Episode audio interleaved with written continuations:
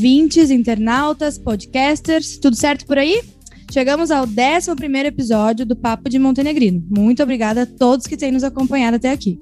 Aqui nesse podcast, nós fazemos o possível para dar espaço a pessoas, ideias e entidades de Montenegro que estão se destacando aqui e mundo afora. Todas as quintas-feiras tem uma entrevista nova. Eu sou o jornalista Cássio Pereira. Eu sou a jornalista Manuela Petri. E também coordena esse projeto com a gente o João Roden. É ele que cuida da parte técnica e sobe os programas toda semana lá no Spotify e no YouTube. Aliás, nesses dois canais, você pode assistir aos programas antigos com pautas bem diversificadas. Já passou por aqui política, cinema, esporte, racismo e por aí vai. E mais alguns avisos que não podem faltar. Siga a gente lá nas redes sociais, Instagram e Facebook, arroba Papo de Montenegrino.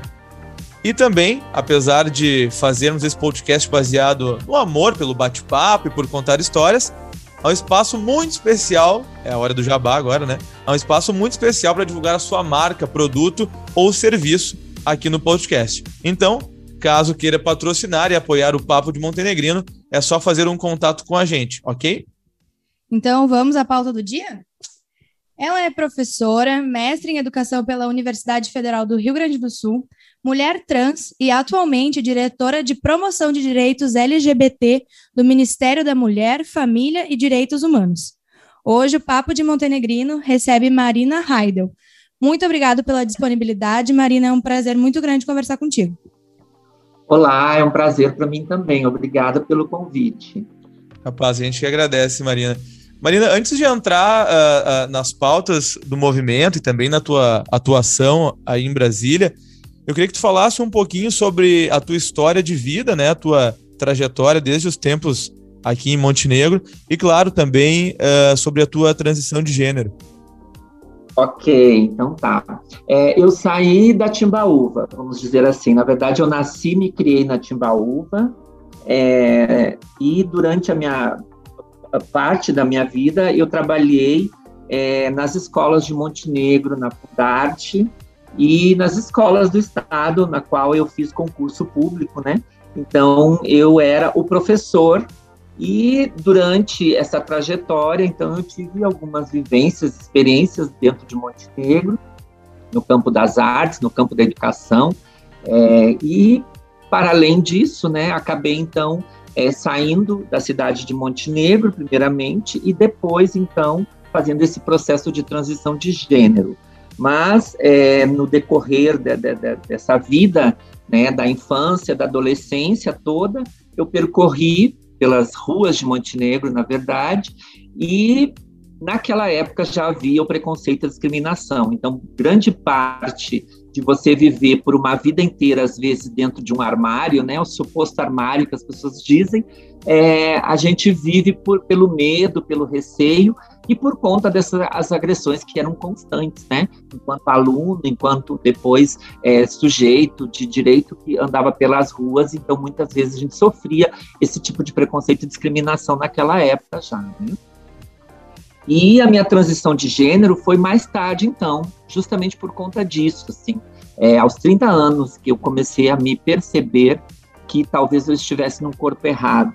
Então, nesse processo, eu comecei, então, a construir minha identidade de gênero, continuava sendo professora da Fundarte, porque eu não me, não me ausentei da Fundarte nesse processo, eu me mudei de Montenegro para Porto Alegre, mas permaneci com um vínculo empregatício na Fundarte.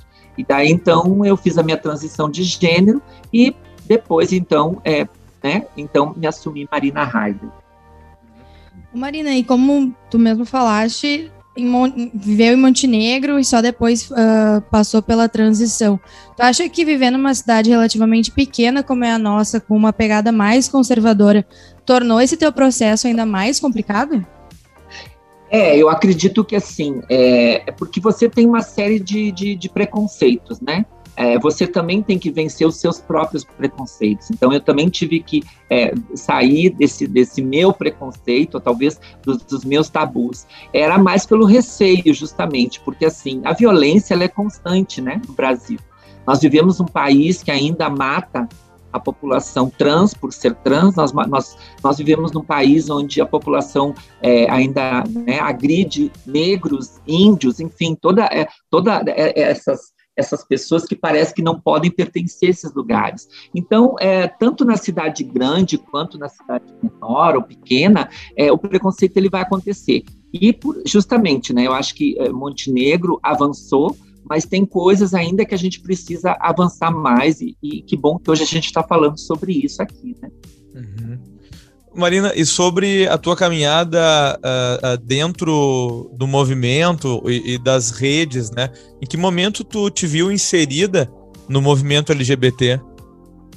Olha, eu acho que a partir do momento que você assume uma identidade ou um comportamento, seja ele pela orientação sexual, ou seja ele pela identidade de gênero, é, é inevitável que você comece a perceber que há uma, um, um, processo político, que há uma movimentação, há um empoderamento.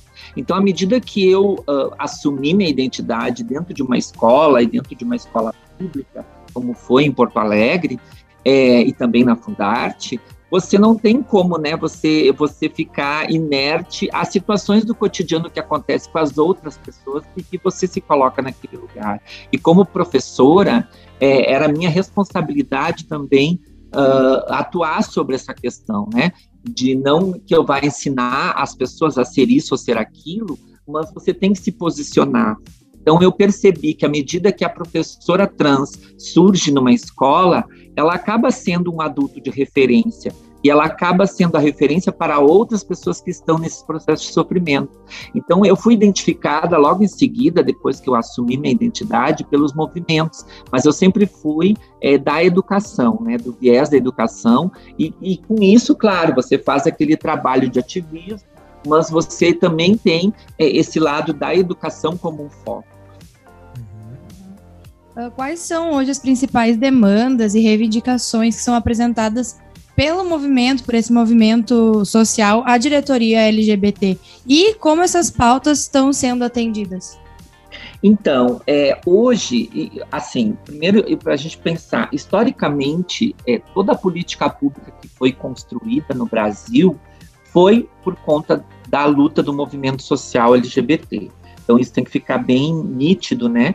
Que uhum. nós, é, todas as conquistas, todos os avanços, inclusive o lugar que eu estou hoje, foi uma conquista do próprio movimento LGBT, que até hoje briga, até hoje luta por ser reconhecido, ser respeitado e ter dignidade e, e cidadania. Então, o que acontece? É, todas as pautas reivindicatórias hoje, elas já vêm né, de frutos desse próprio movimento. Hoje, a maior reivindicação é pela luta pela sobrevivência, por incrível que pareça, porque a violência ainda é muito grande, como eu falava, então nós precisamos ainda trabalhar com essas questões, né? trabalhar com essa questão da violência, que ainda, infelizmente, é o que nos move. Para além disso, é, a inserção hoje no mercado de trabalho é uma outra pauta muito reivindicatória desse movimento. Nós precisamos colocar as pessoas LGBT é, dentro de todos os lugares, principalmente a população trans, que é a mais marginalizada e a que mais vive em processo de vulnerabilidade, elas precisam estar incluídas como sujeitos de direito, inclusive no emprego.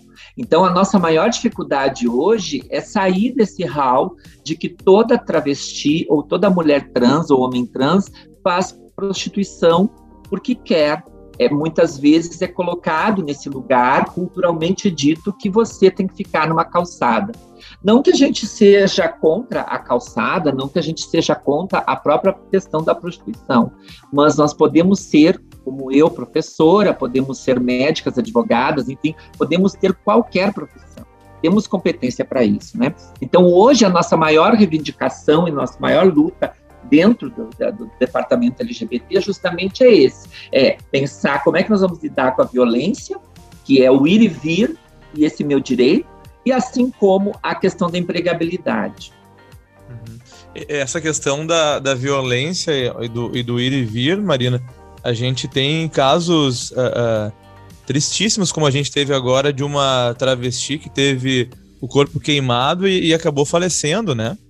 Sim, Sim, Roberta, né? É em Pernambuco. Para você entender, é, só em Pernambuco, em questão de três dias, foram quatro assassinatos né? Com a Roberta foi o quarto assassinato. Então, quer dizer, é cotidiano isso na nossa vida. É, você sai de dentro do seu apartamento, da sua casa, enfim, do local onde você está, e você está à mercê, de, enfim, de qualquer tipo de violência, seja ela é, psicológica, simbólica, seja ela física e até a morte, né? Então, a gente, é, todos os dias você luta com isso. Né? No Ceará, nós tivemos casos desse ano é, de meninas de 13, 14 anos sendo assassinadas, né? E, o, o, número é, é, é, impressionante, porque as pessoas, não, mas é, é, morre tanta gente no Brasil, né? Com a questão da violência, por que que... Mas é que não morrem porque são travestis. Né? É, no caso, as pessoas que a gente diz que, que morrem fruto da violência são, enfim, outros tipos de violência. O nosso caso é justamente, às vezes, porque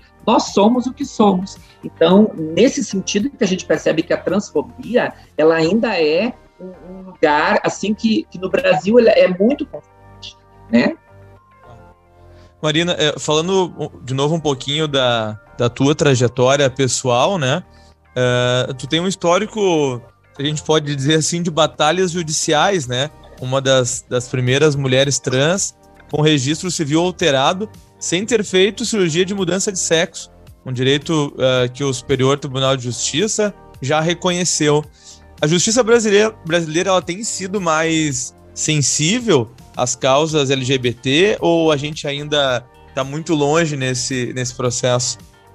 Não, não, a gente tem avançado muito, graças ao Supremo Tribunal Federal, graças aos juízes que compreendem esse processo, e a gente já avançou. Você pode perceber, né, que hoje nós não conseguimos aprovar uma lei no, no legislativo, na esfera federal. Infelizmente, nenhuma lei que nos garanta. Enquanto isso, a, as decisões judiciais elas têm vindo assim muito é, é, positivas no nosso, no nosso contexto, né? É, foi o casamento entre pessoas do mesmo sexo, foi a adoção, né? Essa questão do, da retificação de nome. Quando eu fiz processo, eu tive que fazer duas vezes o processo, que era judicial na época, né?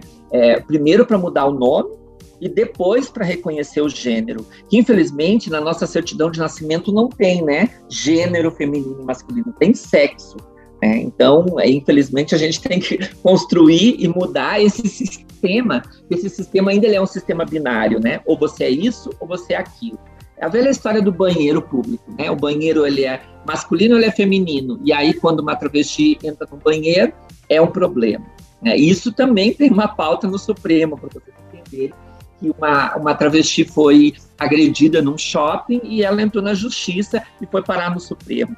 Então, é, são essas decisões judiciais que têm avançado, graças ao Supremo e graças a essas decisões. Então, acho que, é, claro que a gente tem muito para caminhar, né? mas acho que a gente já garantiu muitos direitos através da justiça.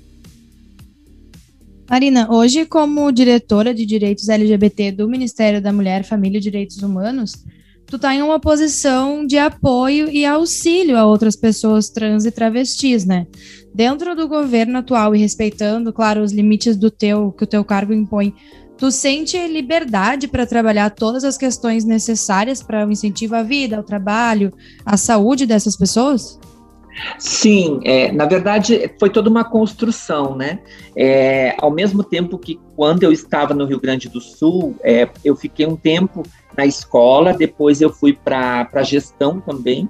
Eu atuei na gestão do Estado, durante cinco anos como coordenadora da diversidade sexual aí do estado.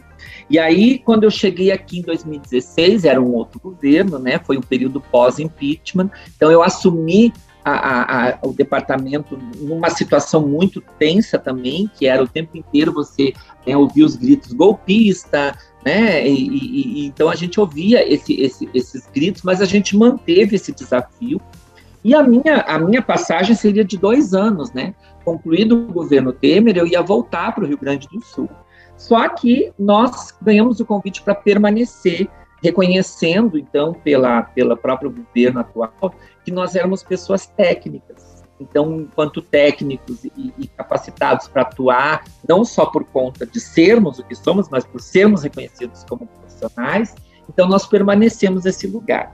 Claro que é um desafio enorme, né? Porque você vê não é só é, o cenário político que a gente vive, mas é uma questão social, e ainda mais com a pandemia agora a gente tem vivido né, todos esses atravessamentos, todas essas dificuldades. Mas é um desafio, mas ao mesmo tempo a gente percebe que há uma necessidade de atuar sobre essas questões. E a própria ministra, que tem cobrado muito, né, é, como é que estão as travestis, como é que está acontecendo, o que, que nós estamos fazendo, os produtos que a gente tem que entregar como técnico, mas é, é isso, a gente tem essa necessidade de realmente é, pautar as questões, ah, nós andamos, a gente faz o movimento né, de dar passos para frente, quando a gente percebe que, que há um problema, a gente recua, também a gente tem que ter esse jogo de cintura, digamos assim.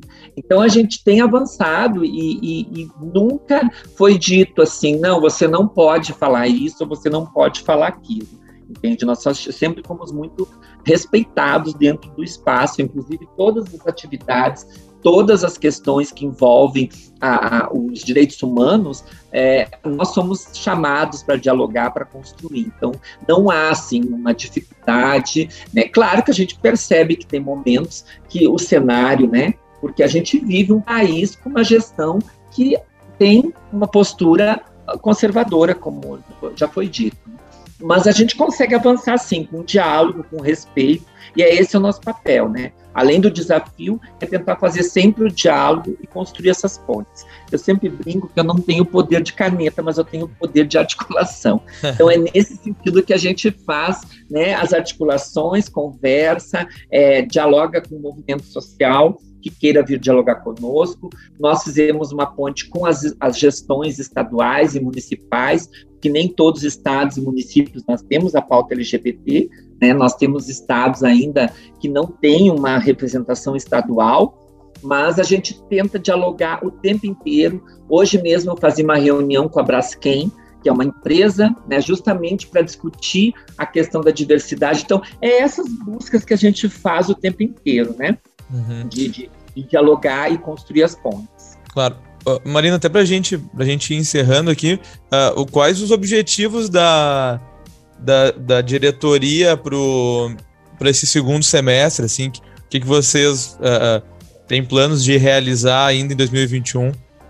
Então, é, o nosso departamento está passando por uma transformação. Ele vai agora, é, é, a gente vai agregar, porque pela reforma, reforma administrativa, né, nós ficamos, é, na verdade, o departamento absorveu outras pautas para além do LGBT.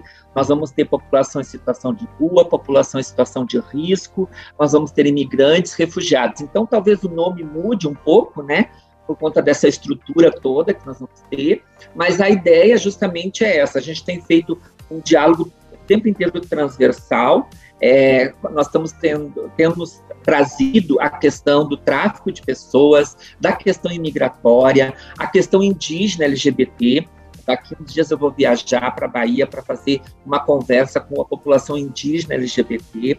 Então, a gente tem feito essa transversalidade o tempo inteiro. Recentemente, começamos um diálogo com a população idosa LGBT, porque, infelizmente, a gente a gente chega na, na, na, na, questão idosa e a população LGBT é excluída, ela já sempre foi excluída da sociedade, né? Então, acaba também na velhice ela sendo excluída desses espaços. Então, a gente tem feito essas inserções o tempo inteiro, nós temos agora um edital foi lançado ano passado de recursos, então a gente está acompanhando. Nós temos seis projetos via edital e 15 projetos via emendas parlamentares. E essas emendas são todas para empregabilidade. Então, nós estamos atuando diretamente sobre esse tema da empregabilidade e do fortalecimento do pacto, um pacto contra a violência LGBT fóbica. Porque, infelizmente, como eu falava, né, nós somos atacados o tempo inteiro. E, e, o pacto justamente é esse, é, é, reforçar o compromisso do Estado, do município, da instituição que queira atuar sobre esse tema do pacto. São essas coisas que a gente né, tem feito o tempo inteiro.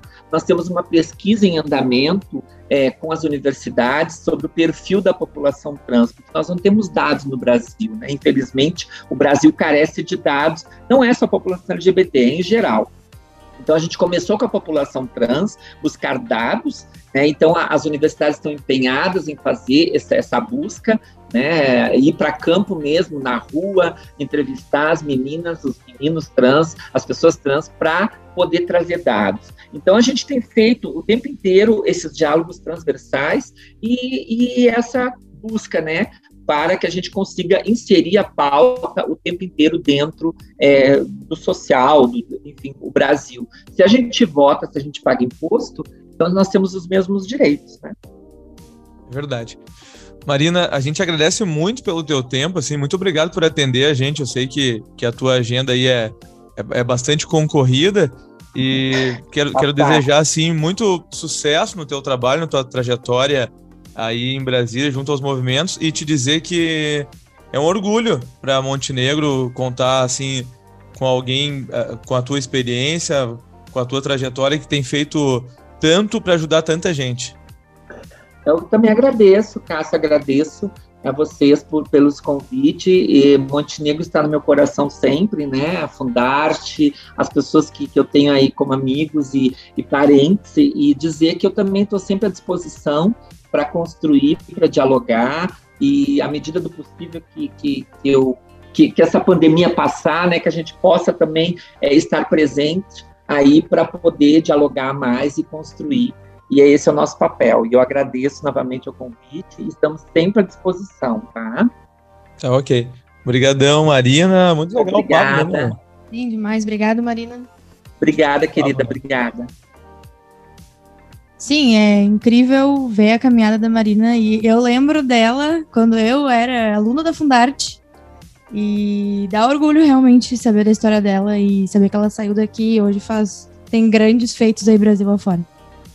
Boa, e antes de finalizarmos o décimo primeiro, pô, décimo primeiro a gente já, né, já fez coisas pra caramba aqui. décimo primeiro episódio do Papo de Montenegrino, ainda temos o Dica Daqui. O que é isso exatamente? é quando nós falamos sobre aquele restaurante que precisa ser frequentado, um perfil nas redes sociais que produz conteúdo legal, um músico local que deve ser prestigiado. Enfim, Manu, o que você tem pra gente hoje? Hoje a minha dica é sobre um curso que casualmente vai ser promovido pelo meu irmão. Olha aí, hein? É uma, uma, é dica familiar. Dica familiar. Mas é um, um lance bem diferente que tem acontecido aqui em Capela de Santana, aqui do ladinho de Montenegro, no Santuário Hípico Espírito Liberi, que é um lugar voltado para hipismo, práticas que envolvem o cavalo. E o meu irmão, ele é domador, e nesse final de semana, dia 17 e 18 de julho, ele vai estar promovendo a cavalgada sensorial e constelação sistêmica familiar assistida por cavalos. E é aberto ao público, todo mundo que quiser participar pode entrar em contato com ele no Instagram, e também acompanhar o trabalho dele, que é um trabalho. Não é porque eu sou irmã, tá? Mas é particularmente uma, uma coisa muito legal, bem diferente. Ah, muito legal mesmo. E vale a pena. É Guto underline Petri nas redes sociais e também se quiser se inscrever no curso é nesse arroba também. Muito bom. O Guto faz ali um. Olha, coisas muito legais. Eu olho nas redes sociais e. Nem me... parece aquele gurizinho. Cara, me impressiona. Uma coisa, olha, incrível, realmente, vale a pena. E a minha dica também, coincidentemente, uh, é para os lados de Capela de Santana, na verdade, na rodovia que liga Montenegro à Capela de Santana, é a Barley Beer Fest, edição 2021. É um evento muito tradicional que acontece na cervejaria Barley, né? Uma das, das precursoras aqui na região, em termos de cerveja artesanal, né? Então, nesse dia, o pessoal vai estar lá com todos também obviamente todos os protocolos de segurança, né, dos eventos que estão voltando aos poucos. Mas então para provar, né, todas as cervejas lá e tal, o pessoal paga ali um valor na entrada, pode aproveitar o dia, uh, né, consumir à vontade. E mais informações aí, todo o regulamento do evento pode ser conferido ali no, no nas redes sociais, né, no Instagram, arroba cervejaria Barley, Uh, também ali vai ter telefone, e-mail para mais informações. O evento vai no dia 21 de agosto. É um sábado, dia 21 de agosto, então só conferir lá o, mais uma edição da Barley Beer Fest, beleza? E, pra, e se vocês são assim como eu, vale a pena saber que Vai ter várias barraquinhas de comida legal, que eu já tô sabendo. Então, Opa, importante. além da importante. cerveja, tem lanche aí pra galera que, que quiser também. Ou que não. Que, que, que... pessoal- Dosar, né? É, se o pessoal quiser dosar. É o pessoal que é gestante também, né? Então É, não pode beber, né? Então tá. Não esquece de seguir a gente, comentar e deixar teu like. Arroba Papo de Montenegrino no Instagram, no Facebook. Tchau, Cássio. Tchau, João. Valeu. Valeu, Manu. Na próxima quinta-feira, então, sempre lá no Spotify e no YouTube, mais um Papo de Montenegrino. Até!